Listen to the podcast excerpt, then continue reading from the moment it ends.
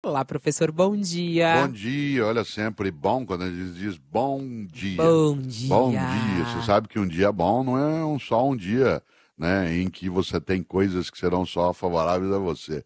O dia é bom quando você pode existir dentro desse dia de uma maneira que seja completa, autêntica, sincera, né, quando você sabe que você faz e fez aquilo que é decente. Portanto, quando alguém te elogia e diz assim, olha só essa Fabiola, aquilo assim, aquela é uma jornalista competente, e a sequência assim, e é honesta.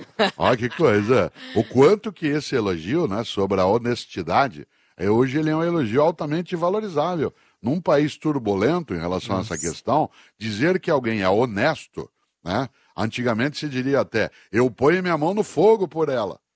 Hoje nós temos uma certa suspeita em relação a algumas pessoas, se a gente põe ou não né, a mão no fogo. Mas hoje, quando alguém me chama de honesto, eu acho altamente elogiável. Até algumas décadas, esse elogio ele pareceria quase que óbvio. Quase que se suporia né, que a honestidade ela comporia né, a conduta de alguém meio evidente. Hoje não. Quando se diz aquela é uma empresa honesta, parece um valor competitivo. É. Né? Aquele é um programa honesto, aquele é um jornal honesto. Né? Dá a impressão de e que político, você então? Político, claro. Mais ainda. Mais né? ainda. Mais ainda. Essa ideia da honestidade, ela é um valor hoje muito forte né, na nossa convivência. Ainda bem porque até pouco tempo a gente não prestava tanta atenção nisso, pelo que eu dizia há pouco, que pareceria uma obviedade. Né? Mas, será, é mas será que é porque está tão raro, não? Eu acho que não é a raridade da honestidade, mas é a necessidade de nós recusarmos aquilo que é desonesto. Né? A desonestidade, ela veio tão à tona, não que ela não existisse, apenas que ela não estava às claras. Ela veio tão à tona, com tanta gente que antes tinha da nossa parte algum tipo de relação de credibilidade, né, que de repente nós opa, nós estamos vivendo num lugar onde eu mesma ou eu mesmo sou capaz de algumas coisas que não devo. Né? Eu sou capaz de algum tipo de atitude que é desonesta em relação ao meu dia a dia. Virou no Brasil hoje, ainda bem. Né? A ética ela é um tema do assunto, ela é uma pauta, para usar uma expressão do jornalismo. Até algum tempo, nossa pauta era exclusivamente o campo do lazer, ou até, no caso, no ano de Copa do Mundo. Você já imaginou qual seria o nosso assunto nesse momento?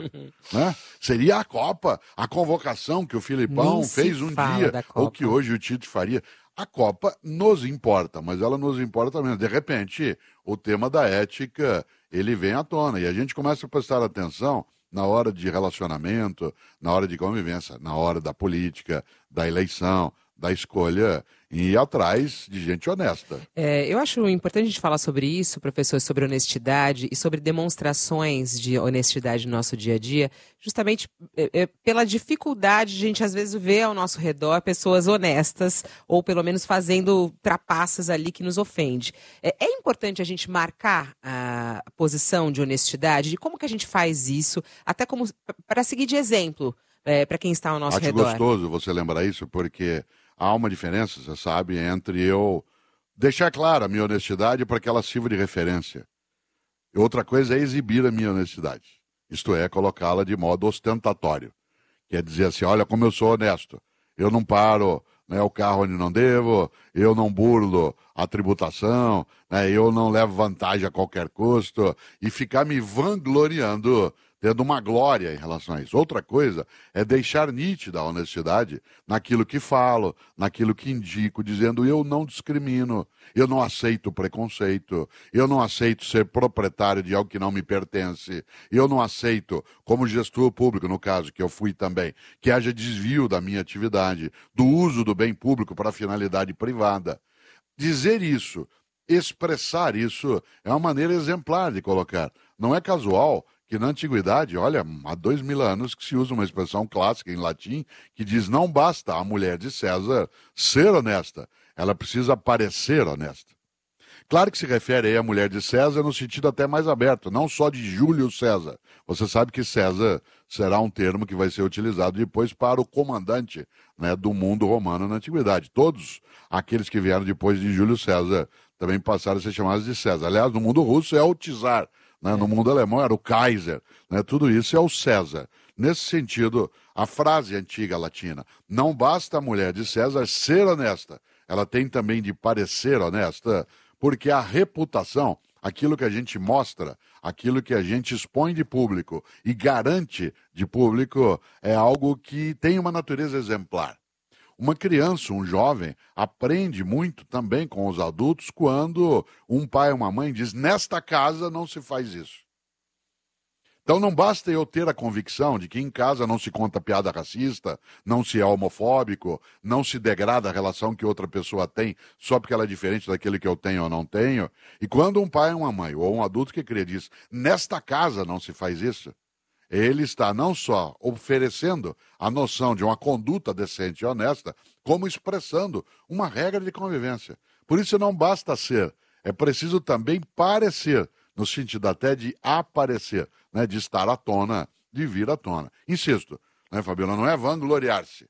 Olha como eu sou honesto. Mas nos atos, né, professor? Por exemplo, é, comprar produtos piratas. Claro. É, eu acho que isso é, é, algo. Você, a pessoa anda lá com uma bolsa é, é que é uma pirataria. Ela usa um, um CD pirata.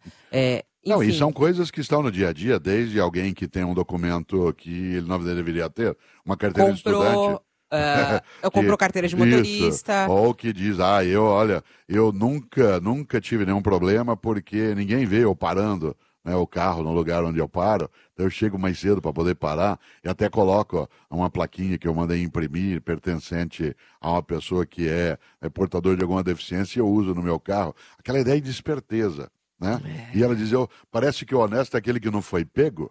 Né? Você sabe que... que não foi capturado. Muito perigoso isso. Eu já, por exemplo, em almoços, assim, né? É, você vê, às vezes, a pessoa fala assim: ah, me vê uma notinha que ela vai levar para a empresa. E às vezes aquele almoço não está relacionado à empresa.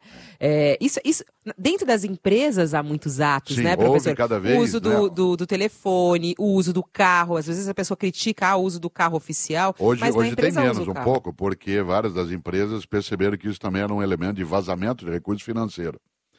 E hoje existe uma área em algumas empresas cujo título é em inglês, que é a área de compliance.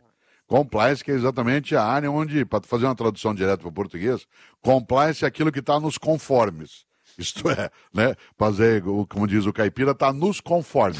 Né? É aquilo que está nos conforme, aquilo que está certo no modo de conduta. E a área de compliance, em algumas empresas, ela veta, ela proíbe esse tipo de possibilidade. Hoje, com os mecanismos, os mecanismos de transparência né, na área, especialmente de gestão pública, em que você tem acesso ao gasto do governante, tem acesso à licitação feita, aumentou muito o controle em relação a isso. Mas até há pouco tempo ele não apenas podia se dizer honesto, ou ela, não sendo, agora é um pouco mais difícil, inclusive porque você e eu na vida, qualquer um de nós deixa rastro.